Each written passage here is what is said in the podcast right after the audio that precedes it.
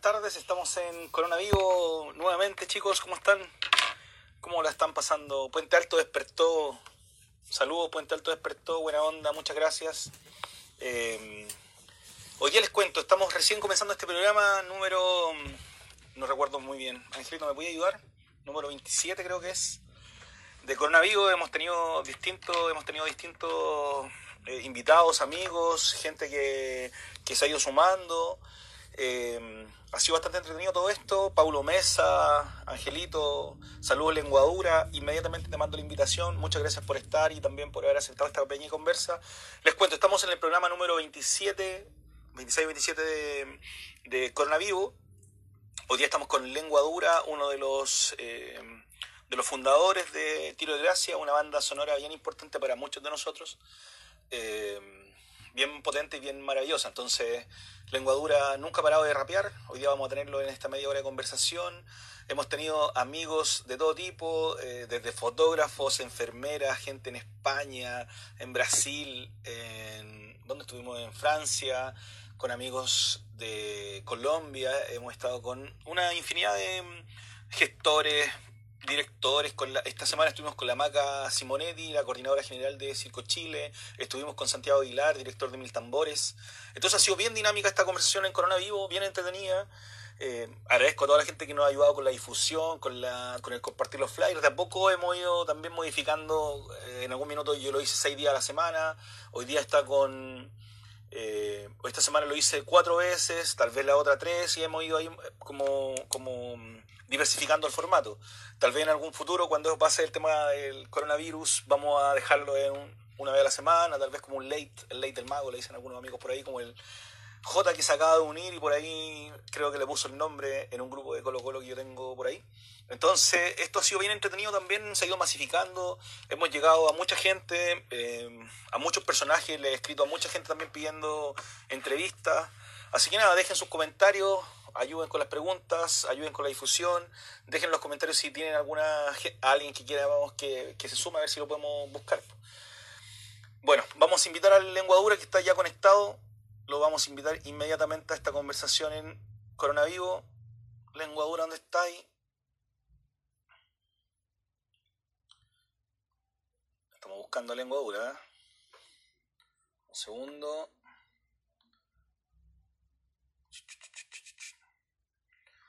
Cronox, saludo amigo fotógrafo que anda por ahí también. Ferni, los amigos de Red.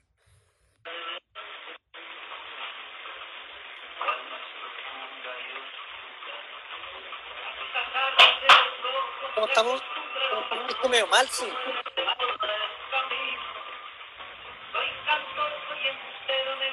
Estoy escuchando una, una, una música. No, no te escucho. No, te,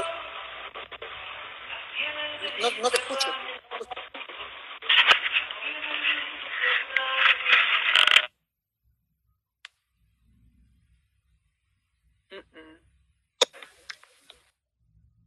No me escucho. ¿Aló? Ahora sí, lengua. Sí, ahora. Sí, ahora sí. Escuchaba como una música, no sé qué onda.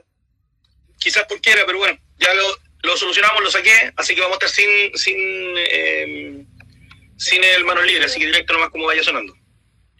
Vale. Oye, primero lengua, muchas gracias por haber aceptado la invitación. Eh, uh, nada, pues siempre es un honor poder hablar contigo. Y de verdad, muchas, muchas gracias por la disposición. Dijiste al tiro que sí cuando te hice la, invita la invitación. Gracias a Dofi Manes que hizo la conexión ahí también. Sí, eh, Dofi, eh, Dofi. Cualquier respeto. Sí, Dofi Manes de Digital Red. Bueno, Dofi Manes, haciendo como. Es un vecino mío de niño, vivimos muy cerca. Por eso alguna vez estuve, estuve contigo acá, también estuvimos haciendo unas conversaciones allá en el, en el Chincou, creo, en algún minuto que nos tomamos. Y Dofi es mi ahijado. O sea, imagínate el, el vínculo. Mira, el vínculo harto, diseño. Tienen harto, ahí, harto que ver ahí.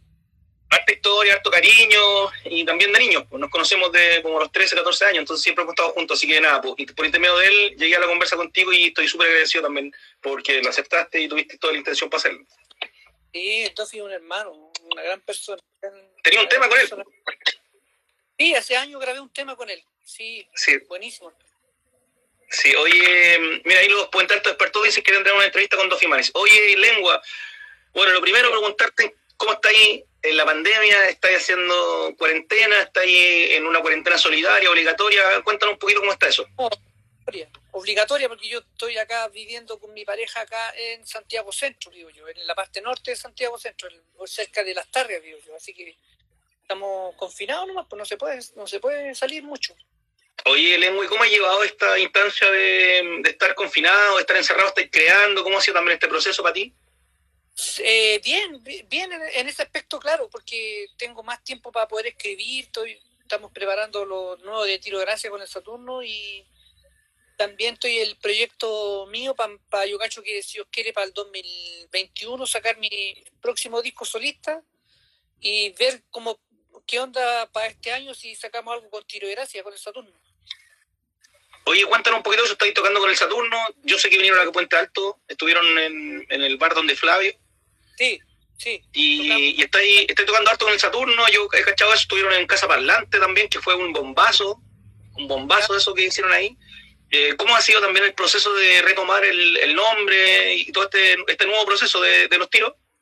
Eh, bien, bien, porque lo que pasa es que, mira, siempre yo converso eso con, la, con los periodistas y todo, siempre hay un problema acá en Chile, no sé si en Chile, sino que en todo el mundo, cuando hay uno de los integrantes del grupo que se vuelve más popular que los otros y los otros artistas que tengan el mismo talento o, más, no sé, esto lo decidirá la gente, se, opacan un poco, se lo y, y, nosotros con el Saturno lo juntamos y, y pusimos todas las fichas en celebrar los 20 años del Decisión a tocar el toro de, la terraza a, a, la mala, pues fuimos, o sea, a la mala me refiero que nosotros apostamos todo o por un éxito o por un fracaso.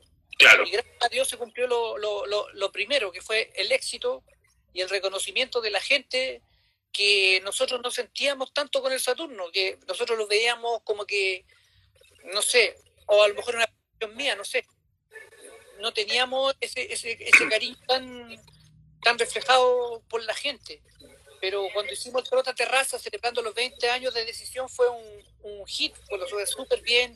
Después tocamos tres veces ya, las tres veces se llenó.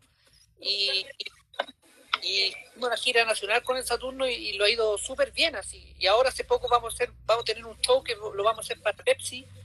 Y, y ahí estamos, ahí estamos. estamos Sí, gracias a Dios la gente lo, lo aceptó súper en buena onda y eso, ahora Tiro de Gracia como dúo, estamos haciendo la, la, las maquetas para nuestro nuevo EP, si os quiere, o álbum, que yo, a mí me gustaría que fuera más álbum, pero ahí vamos porque tenemos que generar lucas, porque tenemos que pagar por la producción también, o sea, tampoco no es por la buena onda que vamos a hacer un disco, nosotros igual tenemos que invertir económicamente y artísticamente en él, así como yo lo hice, rapero solitario.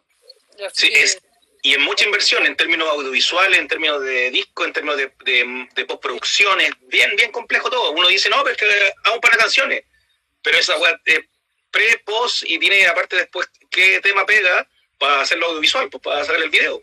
Claro, entonces igual hay, tenemos que generar lucas, ¿cachai? Entonces, aunque seamos muy tiro y tengamos el reconocimiento, el nombre, igual tenemos que hacer lucas para poder pagar toda una producción de video, de un buen videoclip de buena calidad, que es lo que Tiro se merece y, y eso yo creo que la gente va a tener que tener un poco de paciencia con nosotros porque pucha igual estamos al día a día nosotros entonces oye, oye lengua y en términos yo entiendo eh, la revuelta esto el de reconocimiento y en términos personales qué más te pasó o sea la gente te empezó a de nuevo a valorar eh, te dieron un sitio te empezaron a reconocer eh, también siempre ha estado presente en la escena del hip hop tú. O sea, no es algo ajeno, siempre, siempre ha sido mencionado desde los inicios, desde cuando tus cassettes pasaban en, las maquetas. Pero hoy día, después de, no sé, 25, 30 años de haber eh, comenzado en la carrera del rap, eh, hoy día, ¿qué te ha pasado también? Con este reconocimiento, con las 50.000 seguidores en Instagram, con los, todos los que te escriben, con toda la buena onda. Es bacana, es bacana porque, como te digo, esos, esos, esos 50.000 seguidores que, que tú nombráis 54 mil hoy en día, eh, es una cuestión netamente, como te digo, orgánica, ¿cachai? Yo no hago, no pago por publicidad ni con proseguidores, nada, la gente que sabe, sabe por qué está en la que está, ¿cachai? Entonces igual es bacán eso, porque es muy, muy fácil para grandes artistas comprar seguidores. Sí, claro. Y, y, yo por mi parte no, la gente me sigue porque sabe quién soy Y, y, además que la gente que, que, me seguía en tiro de gracia es gente que ya es adulta, que no sigue tanto el, la cuestión de Instagram y todo eso. Y igual es bacana, igual es bacana como, como la música de uno ha entrado a la nueva, a la nueva, ¿cómo se llama? A los nuevos seguidores también, ¿cachai? Y eso me, me alegra y yo pensé que mi generación era puro de Facebook y todo el cuento, y no están así igual, porque igual me, me anima harto, ¿cachai? Y bueno, ahora, tus seguidores, tus seguidores somos cuarentones, todos los que estamos en la escuela somos los que te seguimos, o sea, dentro de ese rango también, yo quiero contar una anécdota con eso. Yo en el año 97 compré el disco, el cassette de Ser Humano. Ser Humano. Es el único, la única música que me, que me he comprado en la vida. Y tengo ese cassette aún. Buena. nunca me he comprado ningún otro cassette ni nada. Tengo el, el cassette, porque yo no tenía ni siquiera que escuchar CD en esa época. Pero en el año 97 me fui a comprar el, el cassette cuando estuvo. Entonces, también hoy día eres la banda sonora, tu voz es la banda sonora de muchos de nosotros. O sea, eso de ser papá, eso de ser mamá, hay una cantidad de canciones ahí. Dentro de esa, ¿cuál es la más querida de esa época? ¿La que a ti más te guste? La que más me gusta a mí, eh, que no sé, que lo que pasa es que me cuesta, me cuesta más o menos, porque eh, me cuesta más o menos decirte, porque lo que pasa es que para mí cada canción tiene una temática distinta, entonces yo le, veo el cariño y, el, y le veo el cariño por, porque son distintas temáticas, ¿cachai? de, de, no repetir temáticas en las canciones. Entiendo, sí. Pero bien así, o sea, para mí Viaje sin rumbo fue un tema súper eh, especial porque lo que pasa es que yo tenía, eh, nosotros teníamos mucha presión del sello y, y, se veía que a mí como artista no me querían apoyar mucho en todo caso, ¿cachai? De hecho el productor, el Camilo Sintolesi, yo te a algo súper sincero, conmigo no trabajó nada, nada, la estructura de Viajes sin rumbo la, la, el coro, la temática, todo eso viene de mí, ¿cachai? Bien, yo lo escribí. Y aparte Gastón Gavarro fue el que me, apoyó mucho para que yo sacara esa canción, porque yo ya no, no tenía muchas ganas de, de hacer un tema solo, ¿cachai? Y, y el Gastón Gavarro y fue el que, el que me incitó a que yo hiciera una canción, por lo menos una para, el disco Ser Humano. Y esta canción se, se, transformó en lo que se transformó, ¿cachai? Después fue un hit, Gigante. Y, eso, y eso es lo que me dio fuerza a mí para que después rapear más canciones en Decisión y después eh, Decisión, las dos singles fueron de mi autoría, pero sin que yo presionara al sello, sino que el mismo sello fue el que dijo, oye, sé que vamos a sacar tus dos canciones de single, ¿cachai? Siendo que Saturno tenía más canciones que yo ahí, pero eso fue decisión del sello, pero también... Claro, las tuyas son las que agarraron, las tuyas fueron las que agarraron. Sí, fue igual bacana, fue bacana igual, porque como te digo, yo no tenía tantas canciones de decisiones, Saturno se había puesto a escribir más canciones, pero desgraciadamente no era solo mi, mi decisión tirar temas single para ese disco. Había un sello. Oye, oye Lengua de la época, ¿qué es lo mejor que te pasó en la época? Cuando tus cassettes empezaron a, a, venderse, a moverse, ¿qué fue lo mejor de la época? Pucha, lo, lo mejor, mira, es que son varias cosas, porque mira, mucha gente sabe, no sabe mucho de, cómo se creó el ser humano. Nosotros cuando creamos ser humano, yo en lo personal, yo había tenido problemas en mi casa porque yo no ganaba plata de la música. Yo había firmado el año el 96, había firmado con la EMI, pero yo no ganaba ni un peso, ¿cachai? Y el año 97 nosotros empezamos a hacer el disco ser humano.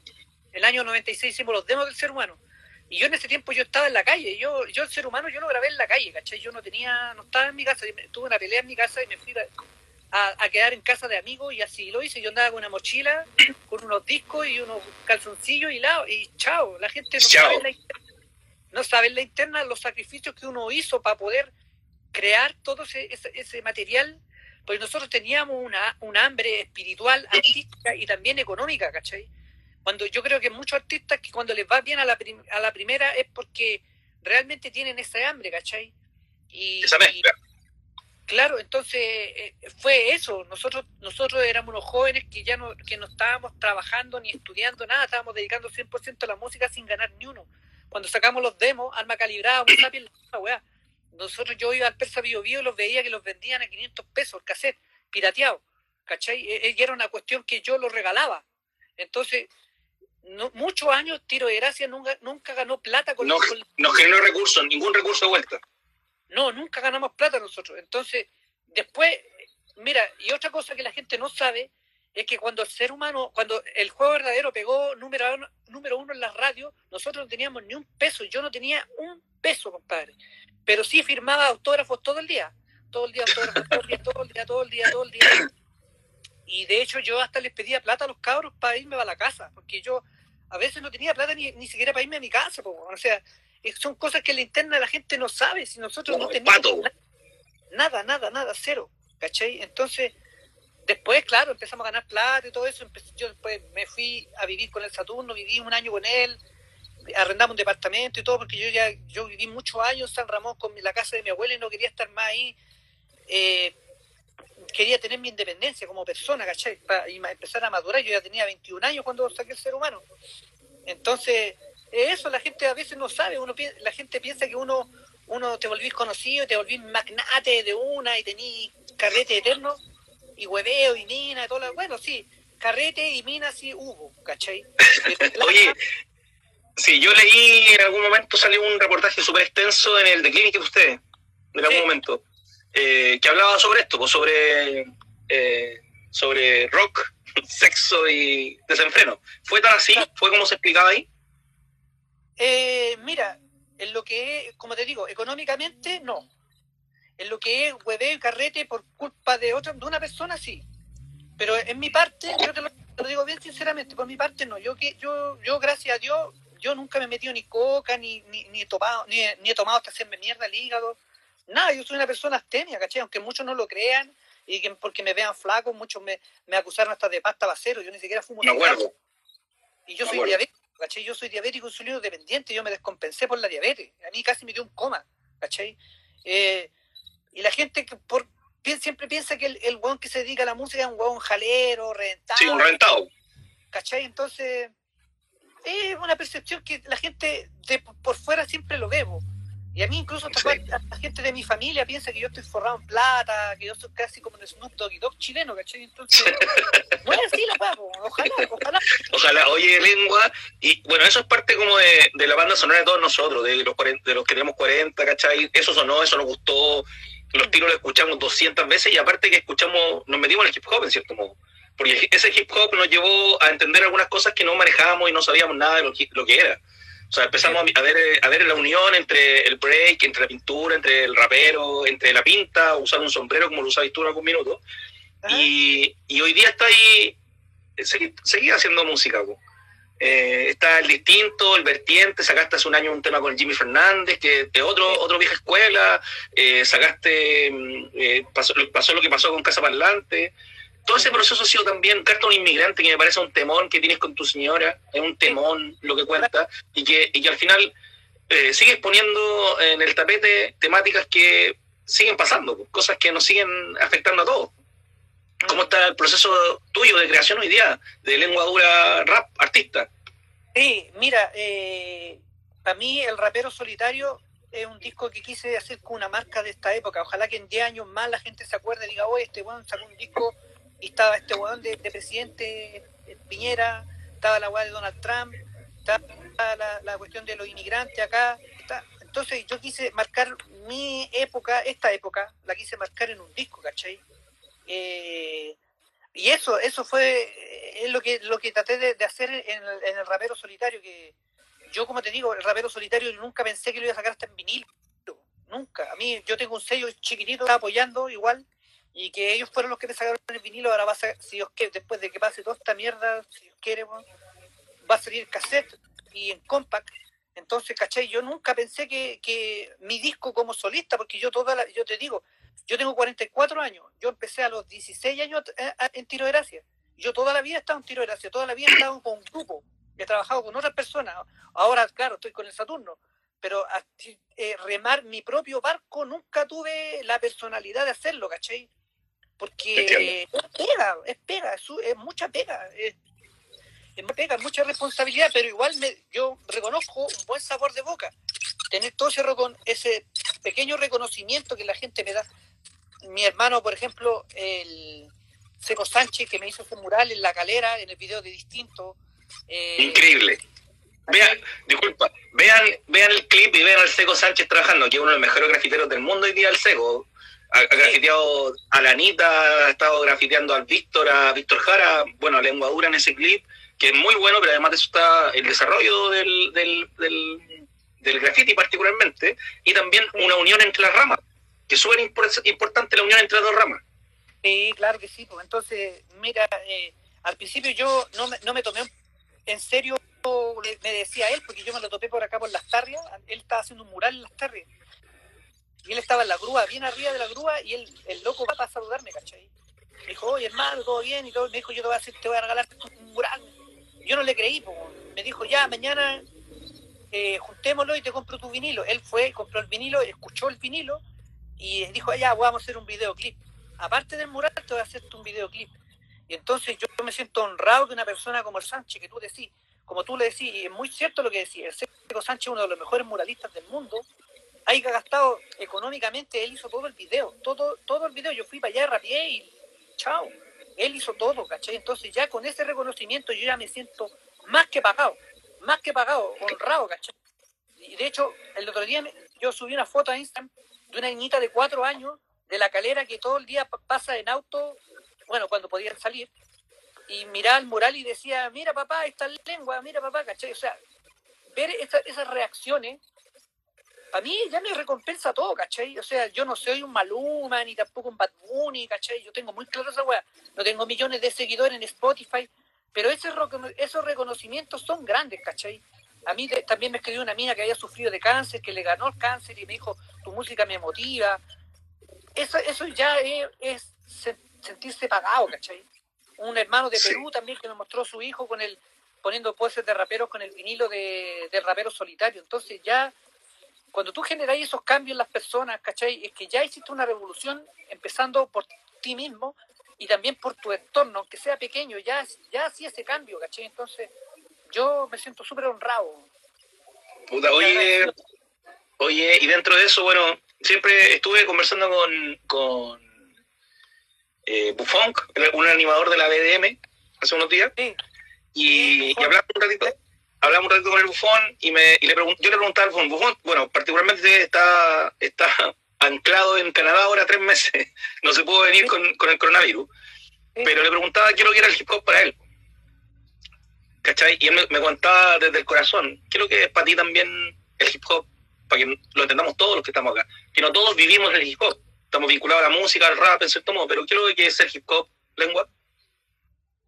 El hip hop es vida, loco, es vida, es vida, es vida. Eh, mira, yo siempre, ahora en, Instagram estoy escribiendo que la hermandad dentro de la humanidad es una utopía, pero para mí, para mí el hip hop es eso, es hermandad, aunque sea una utopía, yo sé que los seres humanos muy difícil que se unan intereses de por medio, pero por ejemplo, personas como el Seco Sánchez para mí son hermanos, ¿cachai? El loco se me acercó de la nada y me ofreció un mural, él hizo toda su pega, y ahí te das cuenta que hay hermandad en el hip hop.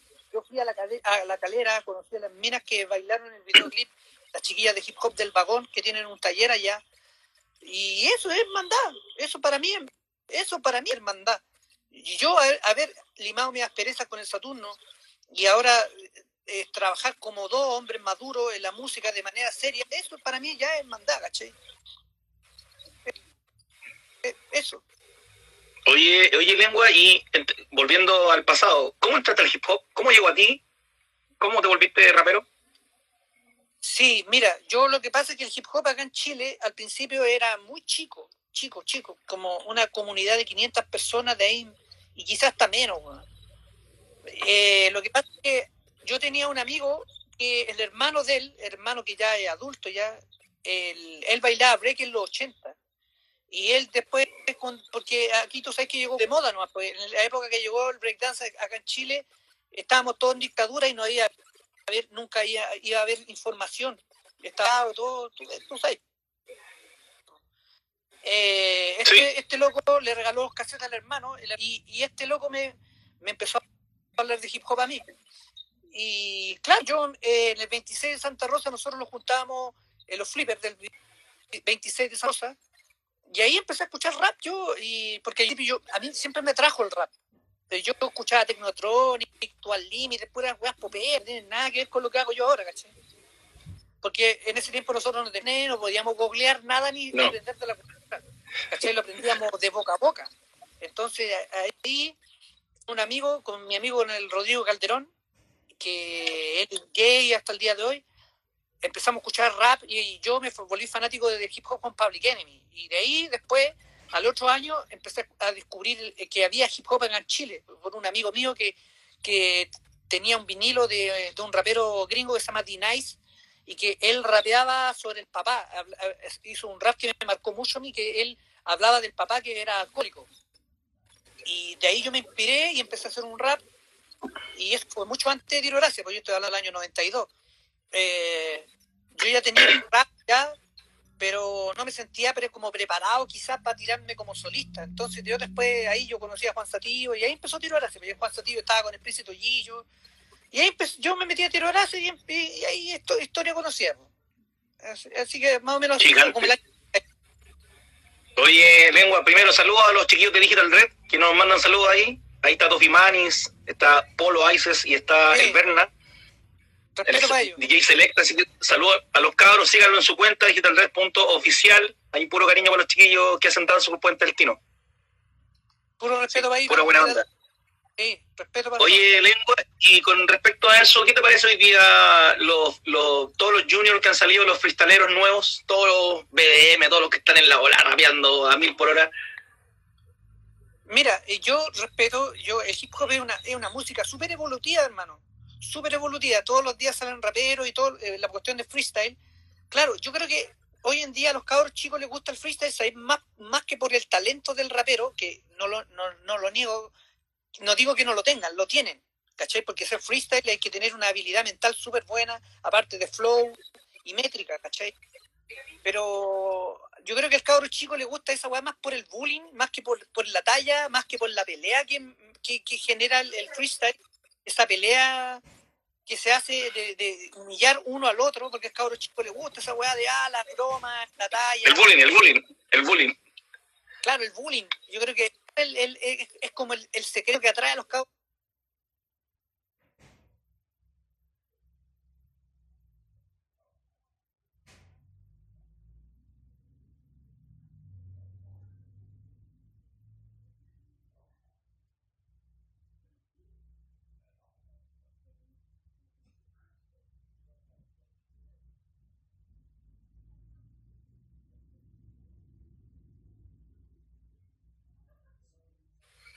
Que era demasiado llamativo el que él evadió toda la vida eh, estudiar, le cargaba el colegio y cuando empezó a, a hacer buen freestyle necesitó estar al día en las noticias, en la información, en la historia, en las palabras, en una cantidad de cosas que antes no pescaba, pues, pero tenía la obligatoriedad porque su cabeza quedaba, en algún minuto quedaba corta.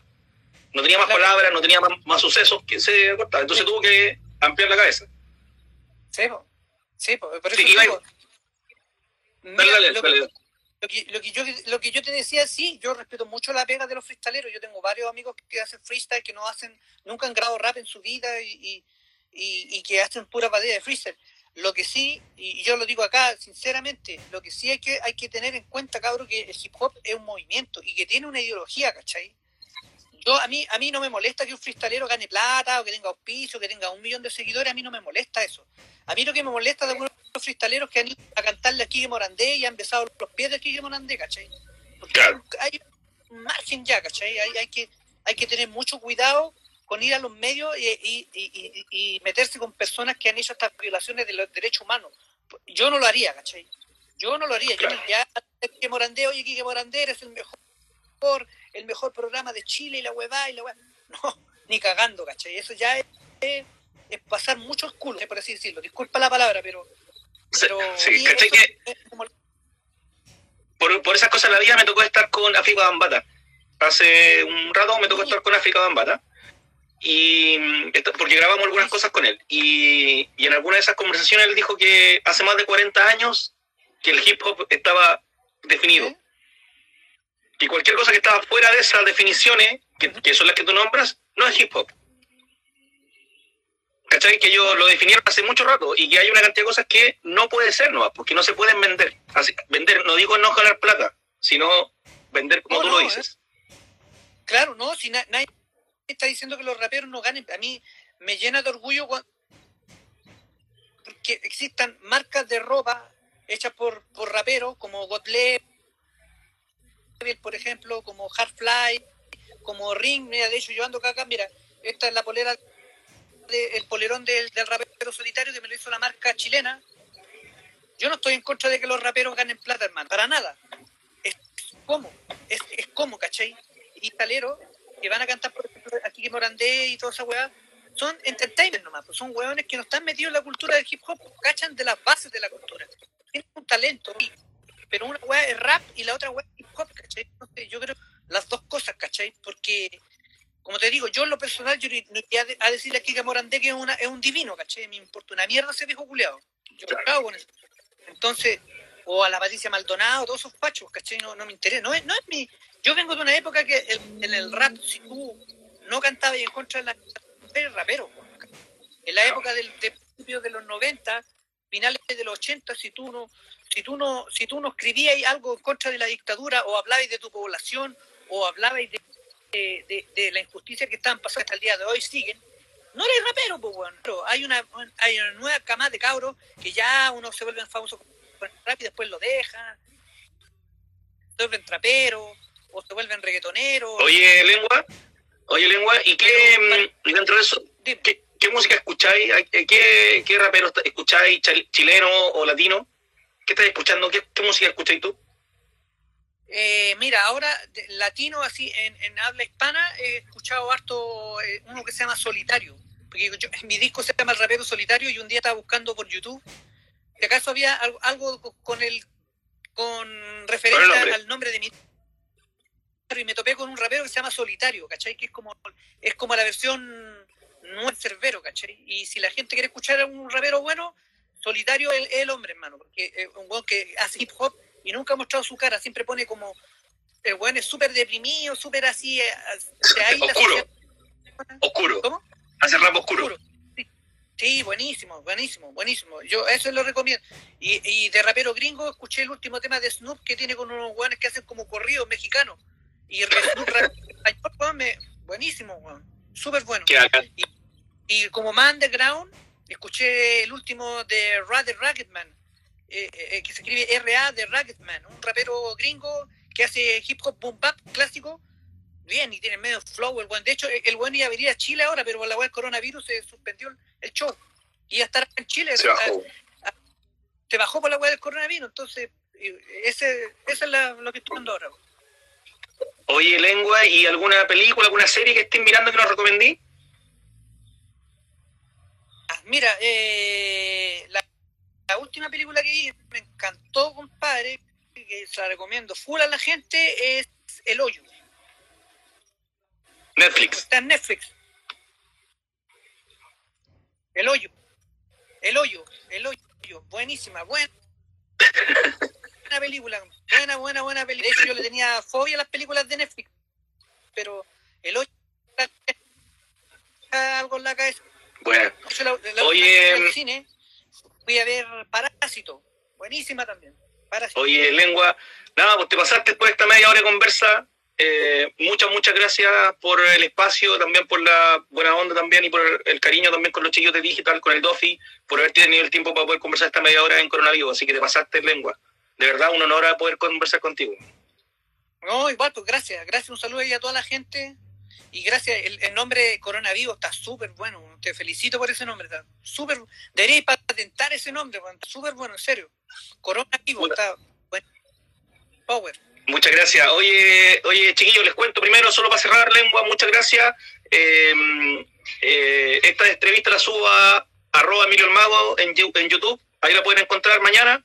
Así que nada, pues, eh, sigan en la cuenta, estamos en el canal, la próxima semana tenemos nuevos invitados de todo tipo, ahí vamos a estar con Néstor Morales, ya está confirmado por la otra semana, así que estamos en esa mano. Lengua, te pasaste, muchas gracias. Gracias, gracias. Grande Emilio ahí. Pues, Puro respeto, lengua, muchas gracias, bueno, que estés bien. Chao, hermano. vale, igual. Oye, chiquillos, nada, se pasaron eh, por la conversa de hoy día, por la cantidad de gente que estuvo conectada en arroba Emilio el Mago en YouTube. Voy a estar subiendo las entrevistas, mañana va a estar la de lengua. Buena onda, muchas gracias por el apañe. Ayuda a difundir los flyers de la gente que no es tan conocida, que también es re importante dar a conocer todo lo que está pasando. Eh, seguramente el martes de la otra semana comenzamos de nuevo con las entrevistas, así que muchas gracias, Pablo, Renca, la Nacha, está, eh, ¿quién más? Todos los amigos que se fueron sumando a esta conversa, sean todos bienvenidos, sigan la cuenta, arroba Emilio el Mago en Instagram, arroba Emilio, el Mago en YouTube.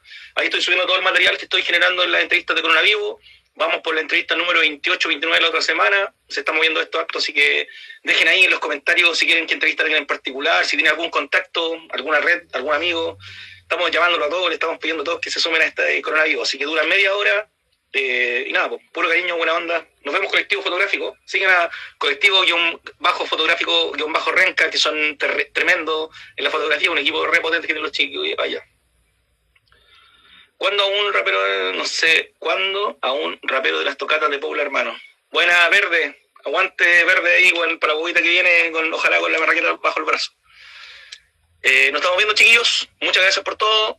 Eh, nos vemos en Instagram, nos vemos en Facebook, nos vemos en YouTube. Adiós.